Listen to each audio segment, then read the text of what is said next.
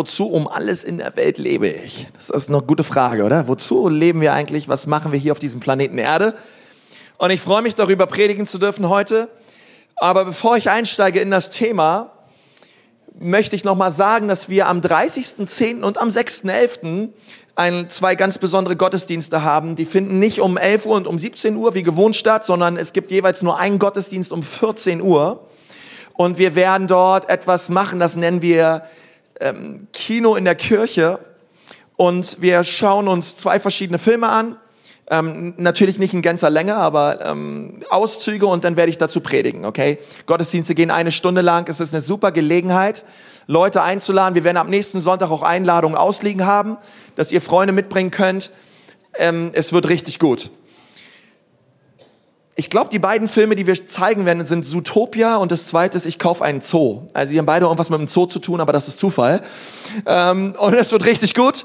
Und äh, ich glaube, es ist mit eines echt der besten Möglichkeiten überhaupt, und Leute mit einzuladen, ähm, in die Kirche zu kommen. Es wird sehr evangelistisch werden und, glaube ich, so richtig in die Herzen sprechen von den Leuten. Aber heute zu unserem Thema, wozu um alles in der Welt lebe ich. Nun, ich weiß nicht, ob du das kennst, dass du in manchen Situationen völlig planlos bist. Ähm, vielleicht geht's dir ständig so, vielleicht ähm, Vielleicht wirst du etwa äh, des Öfteren mal vor Situationen gestellt, wo du einfach keinen Plan hast. Mir ging es kurz heute Morgen so, ähm, als wir wach waren, haben wir irgendwie festgestellt, gut, die Heizungen gehen nicht und es ist ja schon irgendwie tierisch kalt. Oder mir ist morgens auch so tierisch kalt, jetzt schon mir auch irgendwie.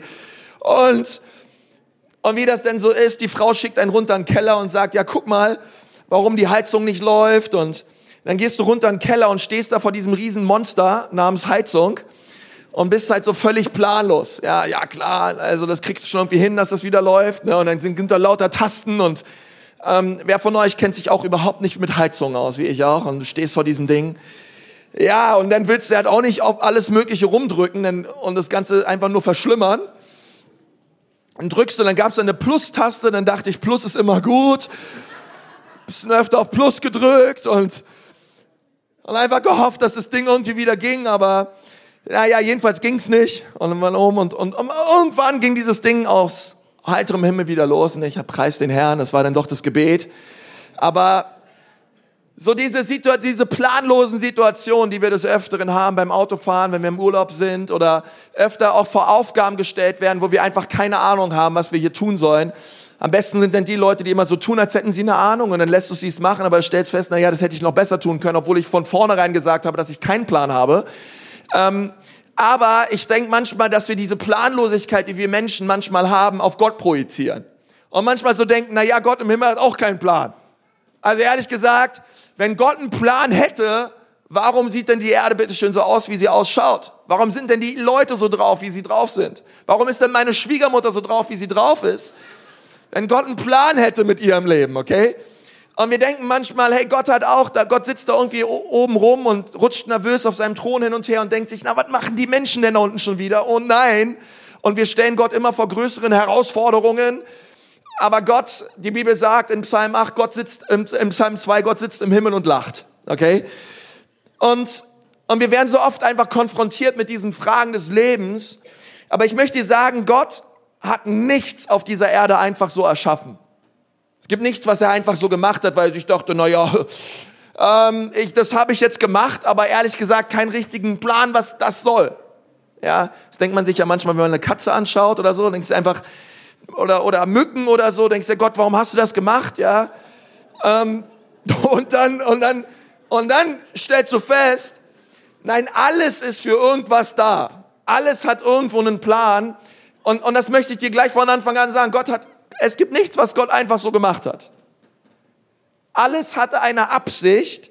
Jeder Baum, jeder Berg, jedes Tier, jeder Planet, jeder Stern.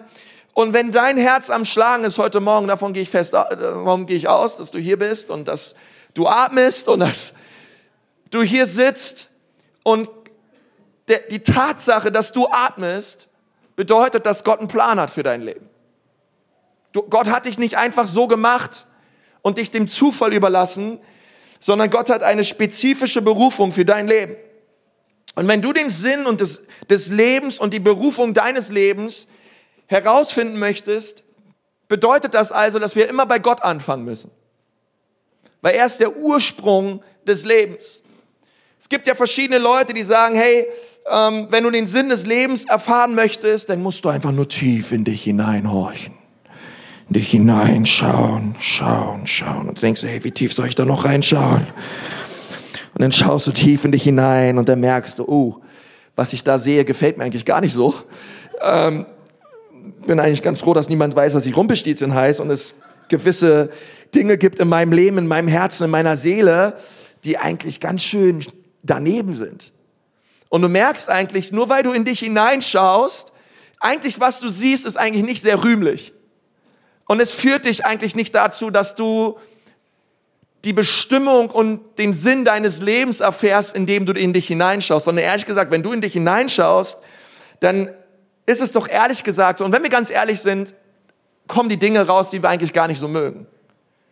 Dinge, die wir gar nicht wollen. Und wir wissen, wenn wir ehrlich zu, zu uns sind, hey, so funktioniert es nicht, denn die Wahrheit ist, du hast dich nicht erschaffen. Deswegen kannst du auch den Sinn deines Lebens nicht in dir finden. Du hast dich nicht gemacht, sondern du wurdest erschaffen. Du wurdest gemacht. Und wozu um alles auf dieser Welt bist du auf diesem Planeten? Diese, um diese Frage zu beantworten, können wir nicht in uns suchen, sondern wir müssen außerhalb von uns suchen. Gott sagt in der Bibel, dass er dich gemacht hat und deswegen kann auch nur er dir sagen, wozu er dich gemacht hat. Wenn ich dir eine Erfindung zeigen würde und du schaust dieses Ding an und du hast dieses Ding vielleicht vorher noch nie gesehen und ich würde dir sagen, hey, bitte erklär mir mal, was ist das? Du schaust dieses Ding an und sagst, ja, ja, gute Frage. Du könntest diese Frage nur beantworten, wenn du erstens ähm, mit dem Erfinder reden würdest und der würde dir sagen, was das ist und was das kann und warum er das gemacht hat. Oder zweitens, du liest die Betriebsanleitung. Das übrigens manchmal auch von Vorteilen ist. Ähm, und Gott sagt, genau das Gleiche trifft auch auf uns zu. Das Einzige, was du tun kannst, um herauszufinden, wozu um alles in der Welt du lebst, ist erstens mit, mit dem Erfinder des Lebens zu reden, mit deinem Schöpfer zu reden oder zweitens die Betriebsanleitung zu lesen und das ist die Bibel. Und das ist immer wieder der Punkt, wo wir hinkommen. Und heute wollen wir uns dieser Frage stellen, wozu um alles in der Welt lebe ich? Macht das Leben Sinn? Warum bin ich auf dieser Welt? Und in der Betriebsanleitung in der Bibel lesen wir einen wichtigen Vers und der steht in Epheser 1, Vers 11. Und dieser Vers ist ähm, ganz zentral in der Beantwortung dieser Frage. Und dort lesen wir in Epheser 1, Vers 11, in Christus finden wir heraus, wer wir sind und warum wir leben. Dazu hat er uns von Anfang an bestimmt, ja, das war die Absicht von dem, der alles verwirklicht, was er vorhat. Und die Bibel sagt ganz klar, in Christus findet der Mensch heraus, wozu er lebt, warum er lebt. Von Anfang an hat Gott eine Bestimmung für alles, was er erschaffen hat. Er hatte eine Absicht mit allem, was er verwirklichte. Und dein Leben impliziert alles. Du steckst damit drinne. Das sagt Gott über dein Leben. Mit allem, äh, auch mit deinem Leben hat er eine Absicht und er möchte etwas verwirklichen durch dein Leben. Kolosser 1, Vers 16, durch ihn ist alles erschaffen, was im Himmel und auf der Erde ist. Alles ist durch ihn und für ihn geschaffen. Und wiederum, wieder ist die Rede von uns Menschen. Wieder, wiederum sehen wir, wozu wir erschaffen wurden. Und das Erste, was du dir aufschreiben kannst, was du dir merken darfst für dein Leben ist, du wurdest von Gott erschaffen und du wurdest für Gott erschaffen. Denn das ist das, was wir hier lesen. Alles ist durch ihn und für ihn erschaffen worden. Das bedeutet, Gott hat dich erschaffen, du wurdest von Gott erschaffen, aber du wurdest auch für Gott erschaffen. Und wenn du das nicht glaubst, ehrlich gesagt, ich glaube, dann macht das Leben keinen Sinn. Es macht keinen Sinn, ähm, wenn, wenn wir versuchen, den Sinn des Lebens zu erfassen in uns oder in irgendetwas anderem als in Gott. Gott hat dich erschaffen, um in Ewigkeit zu leben. Du bist ein ewiges Wesen. Eines Tages wird dein Herz aufhören zu schlagen. Irgendwann wirst du ins Gras beißen. Es wird dich nicht mehr geben. Wir alle werden mal sterben. Das wird das Ende deines Körpers sein. Aber es wird nicht das Ende deiner Seele sein. Es wird nicht das Ende deines Lebens sein. Du bist mehr als nur Körper. Falls es dir schon mal aufgefallen ist, es gibt, ein, es gibt noch eine Seele, die du, es gibt Emotionen, es gibt Gefühle, es gibt Entscheidungen, die du triffst, auch basierend auf dein, aufgrund deiner Vergangenheit und all diese Dinge, die, die dort mitschwingen. Du bist nicht nur dein Körper. Sondern die Bibel sagt, hey, du, du, du, bist, du bist Seele, du bist Körper und du bist Geist. Du bist, ein, du bist im Ebenbild Gottes gemacht worden. Und Gott lebt ewig und weil du in seinem Ebenbild gemacht wirst und gemacht wurdest, bist auch du ein ewiges Wesen. Auch wenn dein Körper auf dem Westfriedhof in Nürnberg, äh, wo ist der? Im Westen. Äh, West landet. wo ist der Westfriedhof? ähm, und dein Leben geht weiter, okay? Und das müssen wir immer wieder neu sehen und realisieren, denn wir sind im Ebenbild Gottes erschaffen worden. Und das bedeutet, in dieser Ewigkeit wirst du viel mehr Zeit verbringen als hier auf der Erde. Weil das Ding heißt Ewigkeit. Das sind Trilliarden von Jahren. Es wird niemals aufhören. Hier auf dieser Erde werden wir vielleicht 70, 80, 90. Und das ist nicht lange, wenn wir es mit den Trilliarden Jahren vergleichen, die wir in der Ewigkeit verbringen werden. Okay, das ist nur, die Bibel sagt, es ist ein Dunst, es ist ein kurzer Hauch. Das ist keine lange Zeit. Aber wir werden viel mehr Zeit in der Ewigkeit verbringen. Und die Frage, die ich nun stellen möchte, lautet, wozu um alles in der Welt lebe ich dann? Ich meine, dieses, dieser kurze Abschnitt auf dieser Erde, diese kurze Zeit, diese paar Jahrzehnte, die wir haben. Hey, was soll ich mit diesen ganzen Jahren machen? Denkst du dir vielleicht, hey, wobei es im Vergleich zur Ewigkeit überhaupt nichts ist, aber immer noch, hey, okay, diese kurze Zeit, die wir hier auf dieser Erde haben, was sollen wir in dieser kurzen Zeit machen? Und ich möchte dir eine gute Antwort auf diese Frage geben. Und die Antwort lautet, du bereitest dich auf die Ewigkeit vor. Warum existiert, warum gibt es das irdische Leben? Das irdische Leben existiert, damit du und ich, damit wir uns vorbereiten auf das ewige Leben. Okay, das ist, das ist der Grund, warum wir leben unsere Entscheidungen. Hey, wir alle arbeiten, arbeiten, arbeiten, arbeiten, arbeiten, damit wir irgendwann mal eine Rente bekommen und damit wir irgendwie die letzten 15 Jahre unseres Lebens, was wir meinen oft, irgendwie toll verbringen können. Aber das ist gar nichts im Vergleich zur Ewigkeit. Und die Bibel sagt, hey, es ist, das ist der Grund des Lebens, ist, wir bereiten uns auf die Ewigkeit vor. Weil Gott möchte, dass wir die Ewigkeit mit ihm leben und nicht getrennt von ihm leben. Und das ist und das ist so wichtig zu verstehen, dieses Leben auf dieser Erde hast du bekommen, um dich auf die Ewigkeit vorzubereiten. Das bedeutet, alles in unserem Leben ist eine Vorbereitung aufs ewige Leben. Das ist hier sozusagen die Aufwärmphase, ihr Lieben. Okay, das ist das, ähm, das ist die Grundschule, Miniclub, Kindergarten auf dieser Erde. Und wir bereiten uns allesamt auf etwas vor, was viel, viel, viel, viel mächtiger und größer ist als das, was wir hier auf dieser Erde erleben. Das ist das, was die Bibel sagt. Deswegen sagt die Bibel ständig, hey, lebt mit der Ewigkeit im Herzen. Lebt mit dem Fokus auf die Ewigkeit. Und, und es ist so wichtig, denn in, ewig, in der Ewigkeit wirst du Dinge tun und über diese Dinge werden wir heute reden. Und was Gott möchte ist, dass du bereits hier auf Erden anfängst, die Dinge zu üben, die du ewiglich tun wirst. Gott möchte, dass du dich daraufhin vorbereitest. Denn es gibt Dinge, die wirst, du, die wirst du im Himmel tun. Und Gott möchte, dass wir hiermit schon mal anfangen. Es zu üben, es zu praktizieren, es zu leben. Und Gott möchte das also, dass wir auf der Erde das proben, was wir dann ewiglich tun werden. Und wenn wir das sehen, dann verstehen wir, dass, die, dass es verschiedene Lebensziele gibt des Menschen. Und ich glaube, eines davon ist, dass wir verstehen, hey, wir wurden zur Freude Gottes gemacht. Gott, Gott hat Freude an, an uns, Gott hat Freude an mein Leben, Gott hat Freude an deinem Leben. Und alles, was Offenbarung 4, Vers 11 steht, ähm, denn du hast alle Dinge geschaffen, weil du es wolltest, sind sie da und wurden sie erschaffen. Also Gott, als Gott dich und mich gemacht hat, dann hat er es gewollt. Er wollte, dass du und ich da sind. er, er hat dich mit Freude gemacht. Die Bibel sagt weiter im Psalm 149, Vers 4, denn der Herr freut sich über sein Volk. Der Herr freut sich über dich und mich. Er hat uns gemacht. Ich meine, wer von euch hat Kinder? Kann mal ganz kurz eure Hände sehen. Okay, ganz schön viele Leute. Hey, wie, ähm, wisst ihr, wer von euch freut sich darüber, wenn seine Kinder spielen? Okay, ich schaue auch meinen Kindern meistens gerne beim Spielen zu.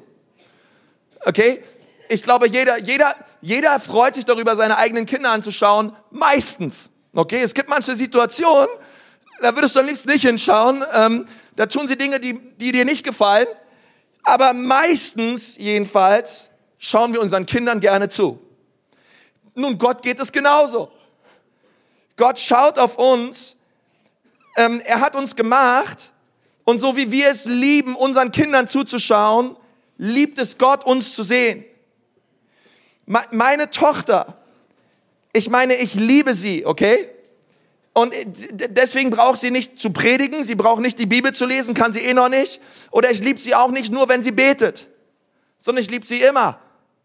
Okay, ich gehe nachts in ihr Zimmer rein und sehe, wie sie dort liegt, okay, wie die Brust sich auf und ab bewegt, auf und ab bewegt, auf. Und ich so, oh, süß, und wollen wir sie nicht nochmal wach machen? Und nochmal mit ihr spielen und sagt die Mama, schlechte Idee. Und und du liebst einfach das Kind und du liebst das Kind beim Schlafen.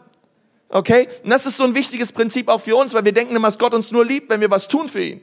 Denken mal, Gott, Gott liebt uns nur, wenn wir beten, wenn wir Bibel lesen und wenn wir heilig unsere Hände erheben. Ich glaube, dass Gott von Himmel auf uns schaut und dass er uns liebt. Einfach nur, weil er uns erschaffen hat. Wir sind seine Geschöpfe. Okay? Und wir, und wir lieben dieses Kind. Und ich liebe meine Kinder und, und, und, und es, ist, es ist der Hammer, dass sie da sind. Weil ich ihre Mutter liebe und sie mich liebt, sind sie da. Und, und, und wir lieben sie und wir freuen uns und man denkt sich, hey, wie werden die wohl aussehen? Und dann sind sie da und du liebst sie einfach nur, weil sie da sind und weil sie, weil, weil sie dir gehören und, und einfach, du genießt sie einfach. Und es ist so ein wichtiges Prinzip, dass wir das verstehen, dass Gott, dass Gott auf uns schaut und dass er uns liebt, weil er uns erschaffen hat. Dann lesen wir weiter in Epheser 1, Vers 4. Schon vor Erschaffung der Welt hat Gott uns aus Liebe dazu bestimmt, vor ihm heilig zu sein und befreit von Schuld. Gott hat uns also aus Liebe dazu bestimmt. Von Anfang an. Gott hat diese Welt erschaffen, damit der Mensch, das Objekt seiner Liebe, hier leben kann. Gott wollte es. Anders als Engel und Tiere wurden wir erschaffen, um von Gott geliebt zu werden und um Gott zu lieben. Wir wurden dazu bestimmt vor ihm, vor Grundlegung dieser Welt. Die Bibel sagt also, dass Gott Liebe ist, nicht, dass er Liebe hat, sondern er ist in seinem Kern, in seinem Wesen Liebe. Und wenn ich sage, ach, heute bin ich irgendwie voller Liebe, heute, heute könnte ich irgendwie die Welt umarmen, ähm, dann bringt so eine Liebe nichts, wenn sie, wenn sie nicht zum Ausdruck kommt. Bringt so eine Liebe nichts, wenn sie nicht sich durch Taten äußert. Dann bringt so eine Liebe nichts, wenn man einfach nur redet aber unterm Strich kommt nichts bei raus. Aber Gottes Liebe, die Bibel sagt, er hat nicht einfach nur geredet, dass er uns liebt, sondern die Bibel sagt, er, er gab seinen Sohn Jesus Christus aus Liebe für uns, weil er mit uns zusammen sein wollte. Weil er wusste, dass Sünde und Schuld uns trennt. Und deswegen sandte er seinen Sohn Jesus, der am Kreuz für uns gestorben ist. Und dann sagt, dann sagt Paulus, hey, das ist Liebe. Nicht, dass wir ihn zuerst geliebt hat, sondern dass er uns geliebt hat. Gott ist also der, der uns zuerst geliebt hat und der gesagt hat, hey, ich gebe meinen Sohn, ich gebe mein alles für euch. Wir sind Objekt der Liebe Gottes. Und der Grund, warum du hier sitzt und dein Herz schlägt, ist, weil Gott dich erschaffen hat und weil er dich liebt. Und er bereit war, bereit war, alles für dich zu geben. Ich würde sogar so weit gehen und sagen, würde er dich nicht lieben, würdest du nicht existieren. Aber er hat dich erschaffen mit einem Plan. Er hat dich erschaffen mit einer Bestimmung. Du bist nicht einfach so da, sondern er wollte, dass du lebst. Und wenn du diesen, diesen Punkt sacken lässt, dann glaube ich, werden wir kein Problem mehr haben mit Minderwertigkeit oder mit Unsicherheit und mit einem geringen Selbstbewusstsein. Wenn du verstehst, dass er das Universum und alles, was um dich herum ist, gemacht hat, damit du dich daran erfreust, ähm, er, er schenkte dieses Umfeld, in dem der Mensch leben kann, damit einfach der, der Mensch Freude hat am Leben, damit der Mensch in der Schöpfung Gott erkennt und Gott all das tat für uns. Und das finde ich krass. Wenn wir einfach diesen Schöpfungsgedanken nehmen und sagen, wow, Gott, du hast mich durchdacht. Gott, du hast einen Plan für mein Leben. Ich bin nicht einfach so auf dieser Erde. Und Gott hat dich erschaffen, um dich zu lieben. Im Gegensatz zu Tieren wurdest du erschaffen, um diese Liebe zu erwidern. Okay, du wirst niemals eine Kuh sehen, die vorm Essen betet. Niemals eine Kuh sehen, die sagt, danke für das Wasser. Ähm, aber wir wurden geschaffen, um die Liebe Gottes zu erwidern. Wir haben die Möglichkeit. Und das ist ein absolutes Vorrecht, denn wir wurden im Gottes Ebenbild erschaffen. Jesus sagte mal in Matthäus 22, Vers 37, du sollst den Herrn, dein Gott, lieben von ganzem Herzen, mit ganzer Seele und mit all deinen Gedanken. Das ist das erste und wichtigste Gebot. Gott sagt, das Wichtigste im Leben ist es, von ihm geliebt zu werden und ihn zurückzulieben. Von ihm geliebt zu werden und ihn zurückzulieben. Und das Wichtigste, was du im Leben tun kannst, ist es, ihn zu kennen und ihn zu lieben. Deswegen ist das allererste, worauf wir den Fokus legen, auch als Kirche, ist es, hey, wir wollen, dass Menschen Gott kennen. Weil es ist das Allerwichtigste im Leben. Die größte Berufung in deinem Leben ist es, Gott zu kennen und ihn zu lieben. Es ist die Berufung des Menschen schlechthin. Darum wurde der Mensch erschaffen, um diesen Gott zu kennen. Und was bedeutet das? Bedeutet, hey, wenn du morgens aufstehst und dein Tag startet, du sagst Gott, auch wenn ich an diesem Tag nichts gebacken kriege, auch wenn ich morgens gleich den Bus verpasse oder mein Auto nicht anspringt oder irgendwas nicht läuft in der Firma, auf der Arbeit, in der Uni, in der Schule oder zu Hause oder sonst wo. Gott, ich will dich an diesem Tag mehr kennen und mehr lieben. Egal wie erstmal der Tag rein menschlich abläuft. Wenn das dein Herzschlag ist, tagsüber, Gott, ich will dich kennen und ich will dich lieben. Und du legst dich abends ins Bett und obwohl es vielleicht kein erfolgreicher Tag war, aber du merkst, an diesem Tag hast du Gott besser kennengelernt und du hast Gott mehr geliebt. Ich möchte sagen, es war ein sehr erfolgreicher Tag. Weil das ist das, worum es im Leben geht. Es geht darum, Gott zu kennen und ihn zu lieben. Und auf der anderen Seite es ist egal, wie viele Verträge du abschließt, wie viele Preise du gewinnst und wie sehr dein Ansehen vor Menschen steigt. Wenn du Gott nicht mehr kennst und nicht mehr liebst, dann war dieser Tag ein verlorener Tag. Und, und du hast versagt. Wieso? Weil Gott dich nicht erschaffen hat, damit du Dinge auf deiner To-Do-Liste abhakst. Damit einfach dein Leben weitergeht und weitergeht und weitergeht. Arbeiten, essen, schlafen, Party, arbeiten, essen, schlafen, Party, arbeiten, essen, schlafen, Party. Und irgendwann stehen wir vor diesem Gott. Sondern Gott wollte, dass du auf dieser Erde das praktizierst und das tust, was du in Ewigkeit bei ihm tun wirst. Und das ist es, ihn anbeten, ihn kennenlernen, ihn zu lieben. Das ist das, was du, dein, das das, was du in Ewigkeit tun wirst. Lass uns doch hier schon anfangen, das zu praktizieren. Lass uns doch hier schon anfangen, ihn zu kennen und ihn zu lieben und ihn anzubeten mit allem, was ich bin. Hey, ich heute in der Lobpreiszeit auch, ich muss immer aufpassen, dass ich nicht zu doll, zu doll ähm, singe und zu enthusiastisch bin, weil ich manchmal merke, das tut meiner Stimme nicht so gut. Aber manchmal kann ich einfach nicht anders, als einfach zu rufen und, und laut zu singen und einfach Jesus Lobpreis zu bringen. Aber wisst ihr, manchmal fällt uns das vielleicht in der, in der Kirche leicht, im, in der Lobpreiszeit leicht. Aber können wir ihn auch anbeten, wenn es uns schlecht geht? Können wir ihn, können wir ihn anbeten, wenn, wenn wir uns nicht danach fühlen? Hey, wir, wir, wir glauben an einen Gott, der Montag mit uns ist. Dienstag, Don Dienstag, Mittwoch, Donnerstag, Freitag, Samstag. Hey, wir wollen diesen Gott immer anbeten. Wir wollen ihn immer mehr kennen. Wir wollen ihn immer mehr lieben.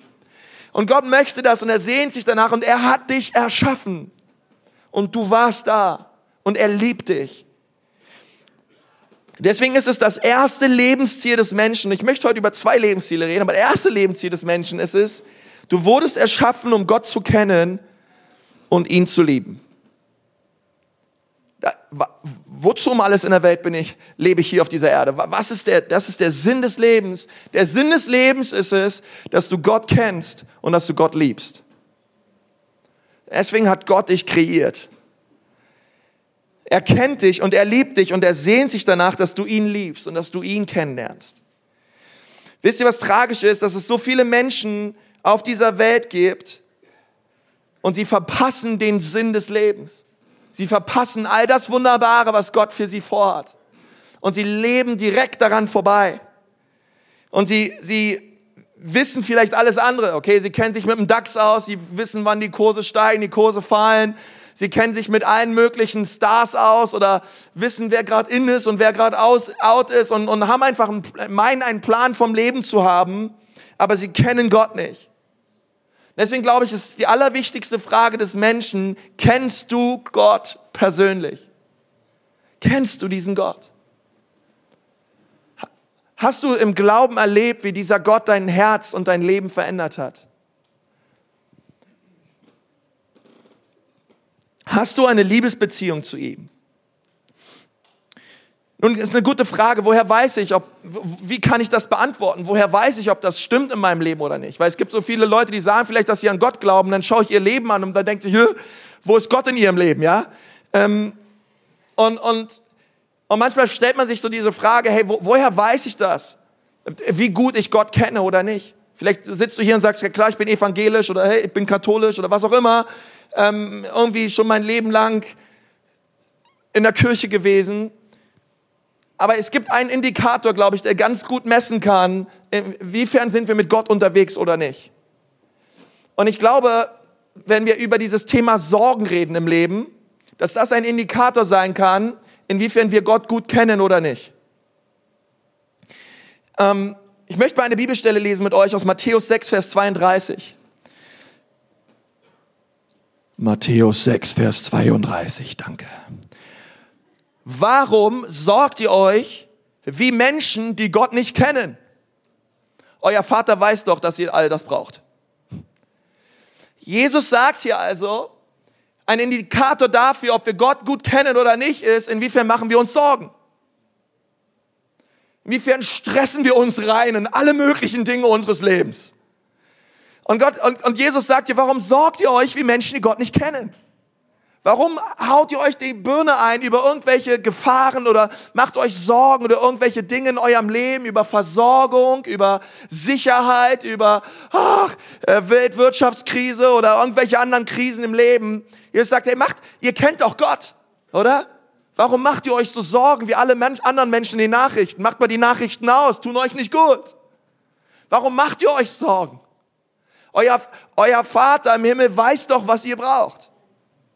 Und ich glaube, es ist so wichtig, dass, hey, wenn wir verstehen, dass, dass, dass Gott da ist, okay, dann sind Sorgen manchmal wie ein Warnlicht in unserem Leben. Das heißt, wenn ich mir Sorgen mache und Sorgen mache und Sorgen mache und Sorgen mache, wenn ich mir wegen alles Sorgen mache und denke, dass ich alles schaffen muss, alles steht und fällt mit mir, ich bin der Manager des Universums, ich bin der Manager meines eigenen Lebens, meiner Ehe, meiner Familie, Gott hilft mir nicht, und wir laufen mit Stress herum und wir werden schnell müde und müde. Heutzutage hat man das Gefühl, dass alle immer müder, müder, müder, müder werden. Deswegen brauchen wir alle Red Bull und ähm, ein Red Bull gleich eine Stunde, zwei Red Bull gleich zwei Stunden und dann brauchen wir fünf Red Bull und beim fünften Red Bull tropft aus Versehen was auf den Boden und denkst du, nein, jetzt habe ich noch Energie für vier Stunden und 45 Minuten und, und, du bist, und, und wir sind alle so fertig und ganz viel hängt damit zusammen, dass Jesus sagt, hey, warum sorgt ihr euch wie Menschen, die Gott nicht kennen?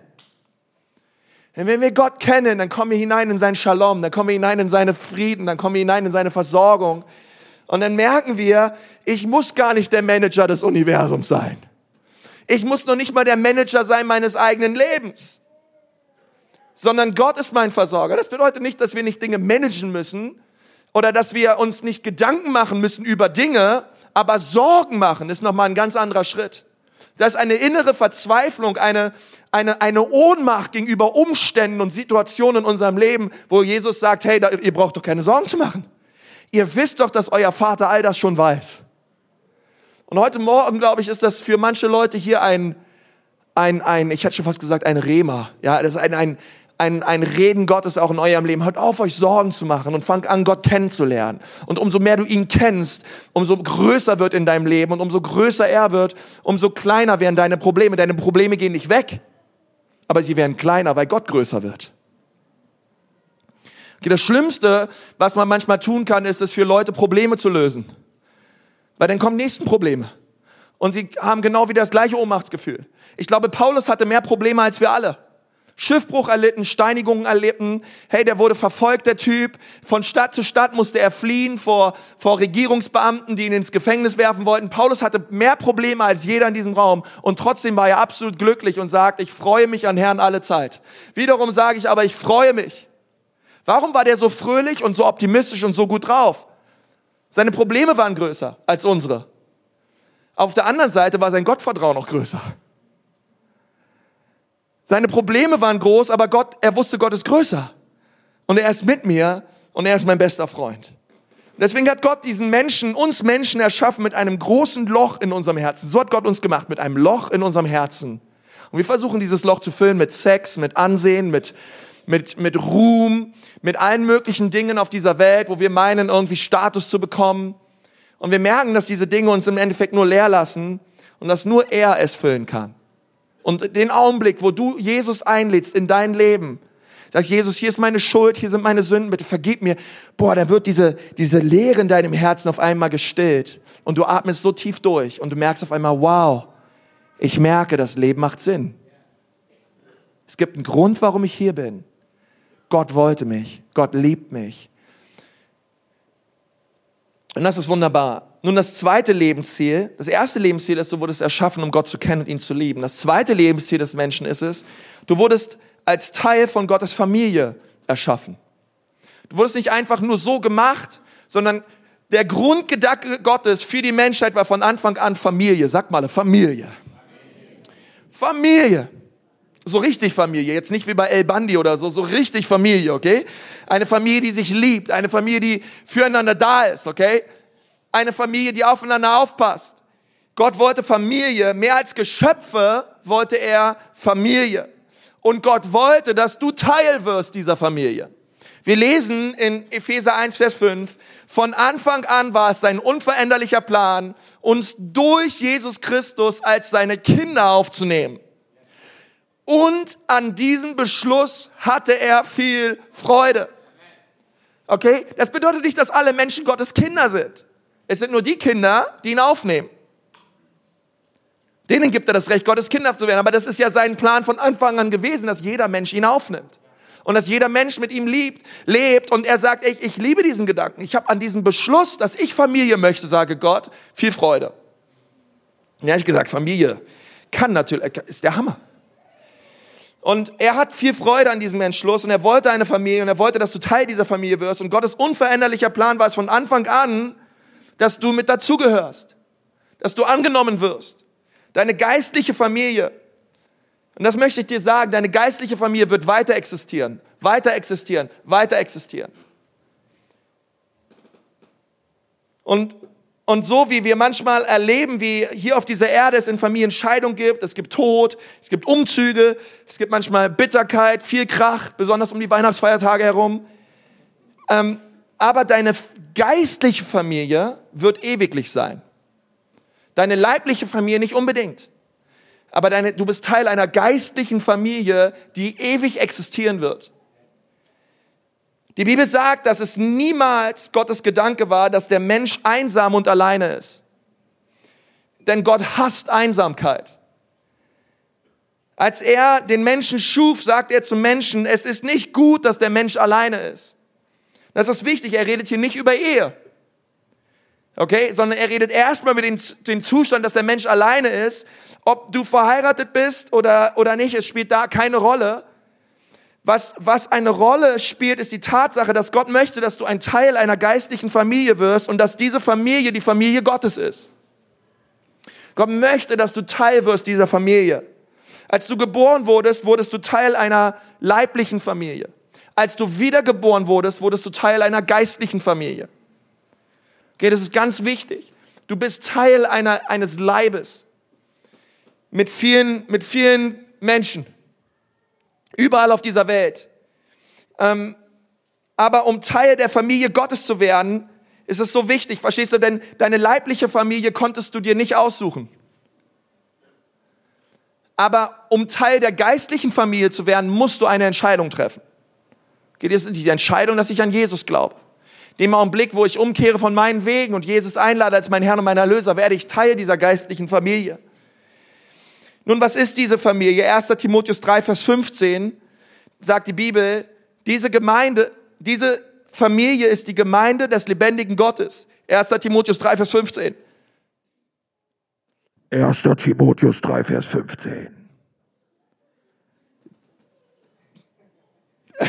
Okay, egal, ich lese euch hier ab. Diese Familie ist die Gemeinde des lebendigen Gottes, der Pfeiler und Fundament der Wahrheit. Okay? Das ist so, so stark. Die Bibel sagt, hey, was ist diese Familie? Diese Familie ist die Gemeinde. Es ist die Familie, es ist die Gemeinde Gottes. Deswegen ist die Gemeinde keine Institution, es ist keine Bürokratie, es ist keine irgendwelche menschliche Organisation, sondern die Gemeinde ist die Familie Gottes. Aus allen Nationen, aus allen Völkern, überall her, jung und alt, äh, arm und reich, egal. Hey, sowas, was wir hier gerade erleben, das ist einzigartig auf dieser Welt. Es ist absolut einzigartig. Hey, dass aus, äh, so viele Nationen in einem Raum sitzen, dass, dass so viele Gesellschaftsschichten in einem Raum sitzen und, und, und so viel, einfach so viele Leute mit so unterschiedlichen Vergangenheiten und Backgrounds und Arbeitsstellen und alles Mögliche. Es war Gottes Plan von Anfang an, dass wir alle zusammenkommen aus allen Nationen, um Jesus zu erheben als eine geistliche Familie. Und die Bibel sagt, dass es so wichtig ist, in dieser Familie geht es um Beziehung. Es geht darum, dass wir aufeinander aufpassen. Es geht darum, dass wir miteinander unterwegs sind. Der Pfeiler und das Fundament, sagt die Bibel. Ich meine, wenn du ein Gebäude baust und dieses Gebäude hat keinen Pfeiler, hey, dann stürzt es irgendwann zusammen. Oder wenn du kein gutes Fundament hast, dann stürzt es auch zusammen, sobald Erschütterungen kommen. Aber Gott sagt, dein Leben ist genauso. Du brauchst Pfeiler und du brauchst ein Fundament. Auch du wirst Erdbeben und Erschütterungen erleben, vielleicht finanzieller Art, vielleicht in deiner Ehe, in deiner Gesundheit, Emotion, Emotionen, Beziehung oder Karriere. Und wenn du dann keine geistliche Familie hast, dann wird dein Haus einstürzen. Okay, du brauchst diese geistliche Familie. Wir brauchen einander. Und wenn du keine geistliche Familie hast, dann, dann, dann bist du allein und einsam unterwegs und es ist nicht Gottes Plan und Gottes Wille für dein Leben. Denn das Lebensziel des Menschen ist es, dass wir Teil einer geistlichen Familie sind, dass wir gemeinsam unterwegs sind, dass wir einander lieben, dass wir einander dienen. Es war Gottes Herz von Anfang an. Gottes Plan war es niemals, dass Leute vereinsamen irgendwie alleine unterwegs sind im Leben, sondern wir einander einhaken, dass wir Kleingruppen haben, wo, wo Leute reingehen können und unter der Woche Gemeinschaft erleben können. Hey, dass wir als, als, als Gemeinde nach dem Gottesdienst aufeinander zugehen und in den Arm nehmen, füreinander beten, füreinander da sind. Hey, wenn jemand einen Umzug, Umzug hat, dass wir einander helfen. Wenn jemand irgendeine Herausforderung, dass wir einander helfen. Gottes Plan ist es, dass wir Familie sind. Gott hat sich niemals ein Event erdacht am Sonntag, den wir Gottesdienst nennen. Wir sind keine Sonntagsgemeinde. Wir sind eine Gemeinde, die besteht aus Kleingruppen, aus vielen kleinen Gruppen von Menschen, die sich treffen und die Leben miteinander teilen. Und du brauchst das. Du brauchst, du brauchst eine geistliche Familie, du brauchst ein geistliches Zuhause. Und wenn du hier neu bist, ich möchte dir sagen, du brauchst Gemeinde. Du brauchst diesen Zusammenhalt. Es muss auch noch nicht mal diese Gemeinde sein. Es gibt viele tolle Gemeinden in dieser Stadt. Aber ich möchte sagen, du brauchst eine Gemeinde. Du brauchst eine geistliche Familie. Und, und Gottes Ziel war es von Anfang an, dass wir Teil werden dieser Familie. Und das finde ich so toll, denn in diese Familie schenkt Gott immer reale Menschen, nicht ideale Menschen. Oft wollen wir nur die idealen Leute, aber nicht die realen Leute. Aber die Realität ist, dass Gott reale, authentische Menschen herschickt, die Probleme haben, die Sorgen haben, die Dinge in ihrem Leben haben, die ungelöst sind. Und Gott stellt uns als Familie zusammen, uns diesen Leuten anzunehmen, ihnen zu helfen, dass sie Fortschritte machen in ihrem Leben. Okay? Also ich möchte sagen, zwei Lebensziele in deinem Leben. Das erste Lebensziel, was Gott für dein Leben hat, der Grund, wozu du geschaffen wurdest und auf dieser Erde bist, ist, damit du Gott kennst und ihn liebst. Das sind die beiden Dinge, die Gott vorhat in deinem Leben. Und der zweite Lebensziel in deinem Leben ist es, hey, dass du Teil wirst einer geistlichen Familie, die die Bibel Gemeinde nennt. Und ich bete so, dass du diese beiden Dinge, und wir werden in den nächsten Wochen noch mehr darüber reden, dass du das erlebst in deinem Leben. Dass du die Güte und die Liebe Gottes erlebst in deinem Herzen und dass du den nächsten Schritt gehst und sagst, hey, ich möchte Teil der Gemeinde werden. Deswegen haben wir unseren Next Steps Kurs, um dir zu helfen, Teil zu werden dieser geistlichen Familie denn wir wollen, dass du dazugehörst. Ich denke das immer so oft, wenn wir, Wenn wir gemeinsam bei diesem Pre-Roll klatschen am Anfang, wo steht, hey, du bist angenommen, du gehörst dazu. Das ist genau unser Herzschlag. Wir wollen, dass du dazugehörst. Wir wollen, dass du weißt, du bist angenommen, so wie du bist. Denn Gott hat dich gemacht, so wie du bist. Und wir wollen dir helfen, hier ein geistiges Zuhause zu finden. Komm, lass uns nochmal die Augen schließen. Ich möchte gern mit uns beten.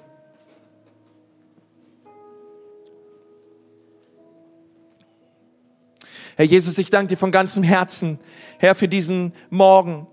Und Herr Jesus, ich danke dir, dass du uns gemacht hast mit einer Bestimmung.